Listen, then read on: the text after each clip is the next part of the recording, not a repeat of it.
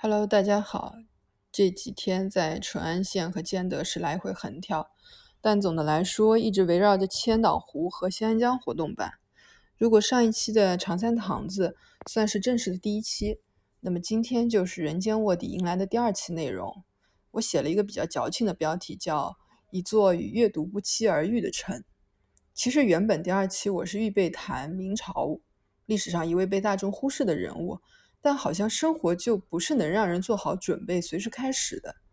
当我站在新安江水库的大坝上，看到清澈平静的库区，远近遥望的青山，不得不感叹：人类也有鬼斧神工可以改变自然的力量。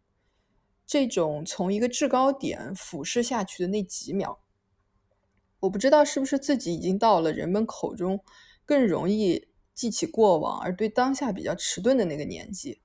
我脑海中突然闪过的是十几年前还在念书的时候读到的龙应台的《大江大海一九四九》里面的一些片段，于是我临时决定第二期就聊淳安县、新安江、千岛湖以及这本《大江大海一九四九》。《大江大海》这个书名其实很有意思，书中一直描写的绝大部分是时代中的小人物，但是书名取得很大。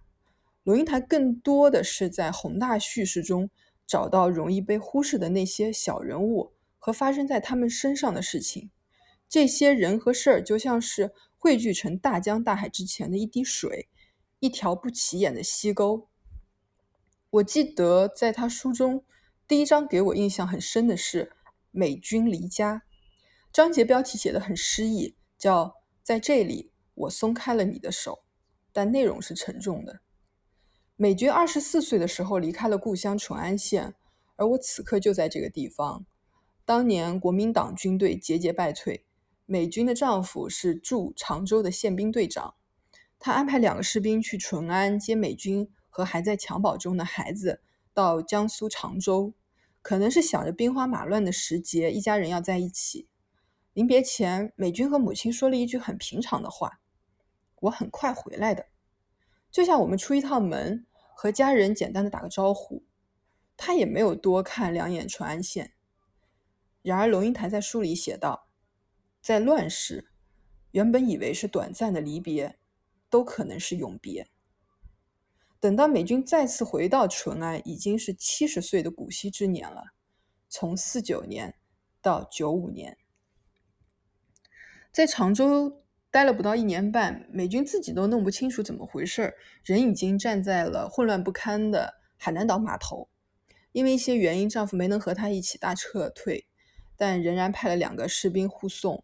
码头上人潮涌动，船舷上到处是拼命攀爬的人，爬不动的，抓不住的，就像下饺子一样，直直的掉到海里。哭声、惨叫声不绝于耳。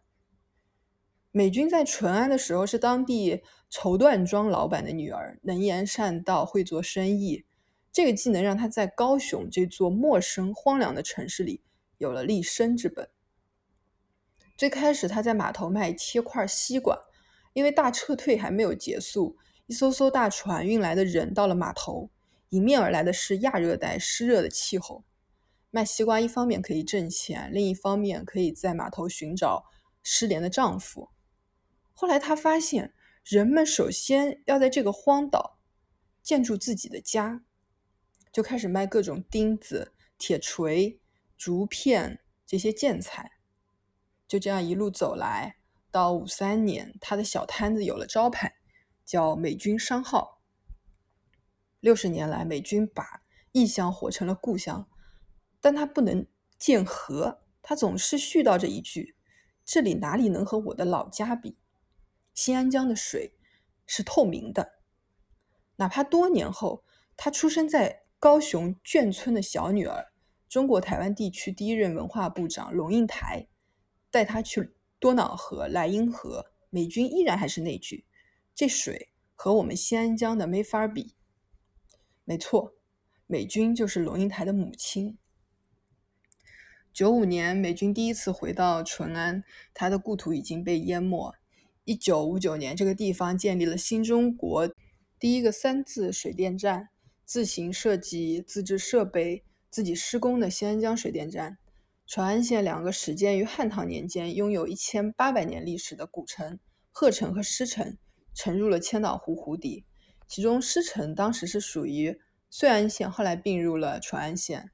当年为了响应口号“多带新思想，少带旧家具”，鹤城基本是被推平而毁。反而是狮城，因为离的大坝很远，城里人还没来得及搬，大水就很快到了，所以狮城是被比较好的完整保存了。按照美军的说法，以前哪儿是千岛，是千山，到处都是山。五十年沧海桑田，二十九万的移民库区离开家园，他们的牺牲换来了全局的利益。今天白天，我站在这座大坝上听讲解员讲他在中国水利水电事业上的地位和贡献，我就想到了美军的故事。四九年离开的暂别，到五九年，其实已然是和故乡的永别了。在百度百科的介绍里，有一段这样的描述：由于时间跨度长，加上特殊时期的历史条件，造成了一系列遗留问题，大部分移民。分散居住在偏远山区，生产和生活均存在很多困难。历史书写中的寥寥几句，可能是几代人沉重的现实。幸好还有人在做一些吃力不讨好的工作。和美军同村同龄的余年春老先生，费了五年时间，把千岛湖底下的淳安城一笔一画的画出来，事无巨细，街道巷弄。哪一家的主人名、店铺名一点不漏，不忘却那些为全局而作为代价的人，是受惠于这件事的人该有的基本态度。所以我一直很欣赏、喜欢贾樟柯导演，他拍的《三峡好人》，从某种意义上来说，是对不断朝前的时代巨浪里被遗落的小水滴们的凝视、共情和悲悯。聊回到书中的美军。当他八十四岁的时候，忘了女儿是谁，却没有忘记淳安。在台湾屏东的山路上走着，他会突然说：“这条路走下去会到海公祠，转个弯往江边去，会经过他的家。”飘零之人的苦楚，是一生都在遥望故乡。像贾平凹在《带灯》里写道：“你生那里，其实你的一半就死在那里，所以故乡也叫雪地。”大多数时候，在我看来，阅读、听歌、看电影不过都是消遣的手段。但当他们不经意的冒出来，和你的现实处境碰撞，它就不单单是一个文化产品，是能为你提供或多或少情绪价值的无形纽带。如果说阅读有什么美妙之处，可能就是那个瞬间。以前你只知道新安江有大坝，有库区的千岛湖，有好吃的鱼头。有大自然的搬运工、农夫山泉，这个瞬间让你想到人，渺小的人，奉献的人，不起眼的一滴水，也是你自己。最后，祝大家秋天快乐。